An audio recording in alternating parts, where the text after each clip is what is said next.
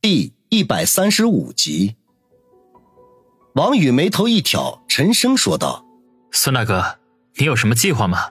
他等这天已经很久了。自从上次孙卫良跟他说过“借势”二字之后，他的内心深处就从来没有平静过。金钱、地位、权力，这些人人都不惜一切代价追逐的东西，忽然有个唾手可得的天赐良机。试问谁会轻易放过呢？他非但不是圣人，而且比任何人都渴望这些，因为这是他长久以来的梦想。气话不敢说，只是有个大致的想法。孙卫良说道：“什么想法？”王宇不动声色地问：“机会虽然有，可是对于他来说，却一直都没什么头绪。毕竟他只是个高中毕业生。”在部队里，除了练了一身功夫之后，见识并没有长多少。对于经商之道，可谓是一窍不通。是这样的，咱们春城规模最大的出租车公司共有三家，分别是鸿运、鲁达和先锋。这三家公司的老总都有道上的背景，这些年为了竞争，明里暗里没少勾心斗角。就拿去年开春那次来说，在立交桥下面的出租车司机械斗。就是他们背后搞的，孙卫良说道。王宇皱了下眉头，他去年冬天退伍回来的，关于那次械斗只是略有耳闻。据说现场光出租车就有上千辆，参加械斗的人数近六百人。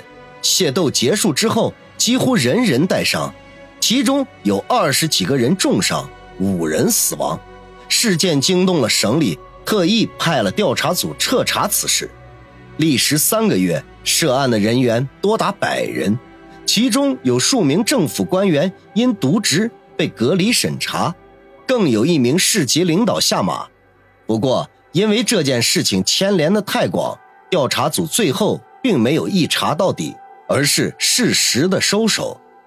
据小道消息说，这件事情的背后肯定跟省里的某位大员有关。具体真假就不得而知了。收回心思，王宇低声的说道：“这件事情我只是略有耳闻。孙大哥提这个和我们要做的事情有关系吗？当然有关系。现在三家公司中的一家被打压的抬不起头来，老板有意退出竞争，我打算接手。”孙卫良说道。王宇沉默起来。出租车公司的盈利模式很简单。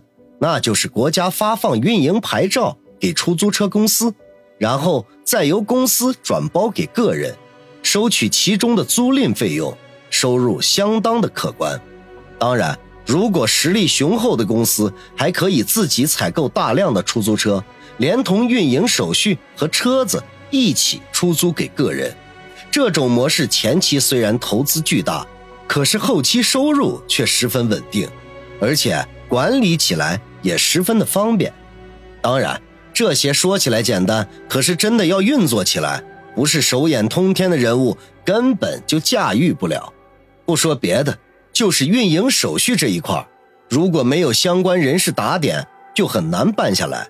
其次就是客源问题，表面上看出租车穿行在都市的大街小巷，自己做自己的生意，谁也不影响谁，可实际上却不然。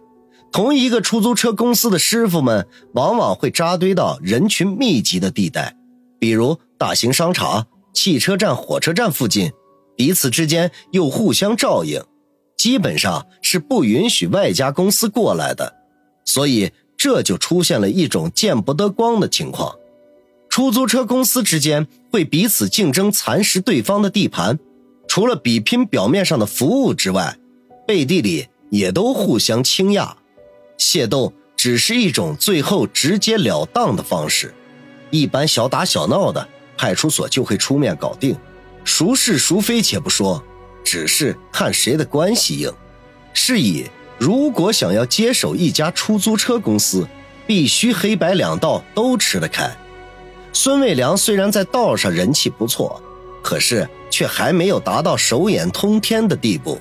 至少那位李寿山李市长。就不怎么待见他，至于梁国俊，那恐怕就更是对他不屑一顾了。不过现在的情况却不同了，不管是李寿山还是梁国俊，可以不理会孙卫良，但是绝对不敢无视他王宇。不是惧怕他本人，而是他身后的李天傲和他的家族。当然，没有人知道他是狐假虎威，也没有人敢去确认此事。那我能做什么？王宇沉思了半天，才问：“你做公司的法人，也就是老总，我出钱，你出人，利润我们一人一半。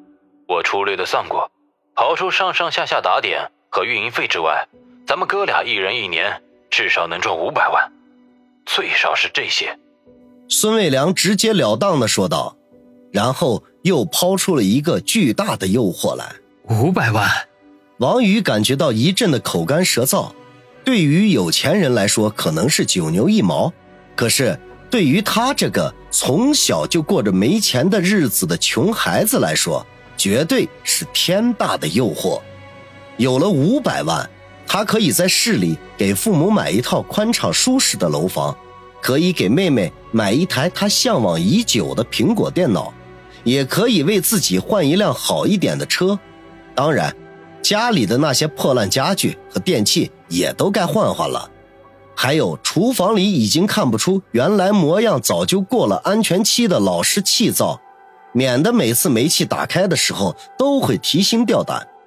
最重要的是，父母再也不用辛辛苦苦的出去干活，可以待在家里养养花、遛遛狗，过上几天舒舒服服的日子。五百万，对于一个普通人来说。意义实在是太大了，王兄弟，你那边怎么了？出什么事情了吗？见王宇久久没有回话，孙卫良疑惑的问。王宇顿时回过神来，长吐了口气，声音有些微微颤抖的说道：“可是，如果他们真的求我办事怎么办？如果知道了我压根就不是李先生的心腹怎么办？”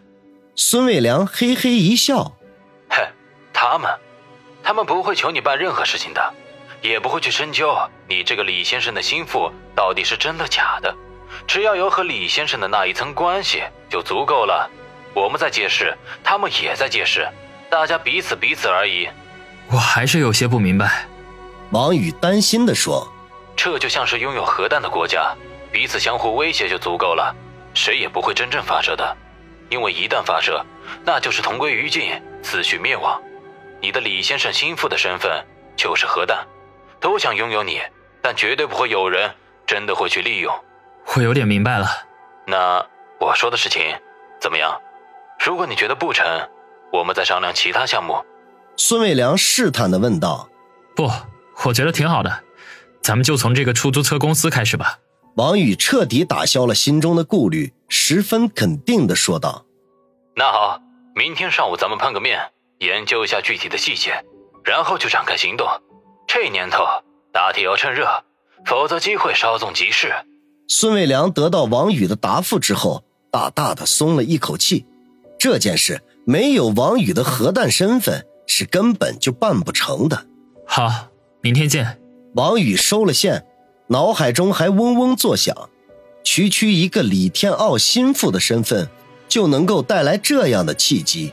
如果是李家的人出来做生意，那将会是什么样的情景呢？恐怕就不是核弹身份那么简单了吧。孙卫良的电话又彻底打乱了王宇的心情，他再也没有心情宰客了。思来想去，现在唯一能找的就是方心了，打算找他聊聊天，谈谈心事。当然，如果能够在孙卫良说的事情上。给他有点建设性的建议，那就最好不过了。正准备开车去方心的美容店，忽然想起，如果子双那个魔女也在那里，自己岂不是自投罗网？为了避免悲剧发生，还是给方心提前打个电话。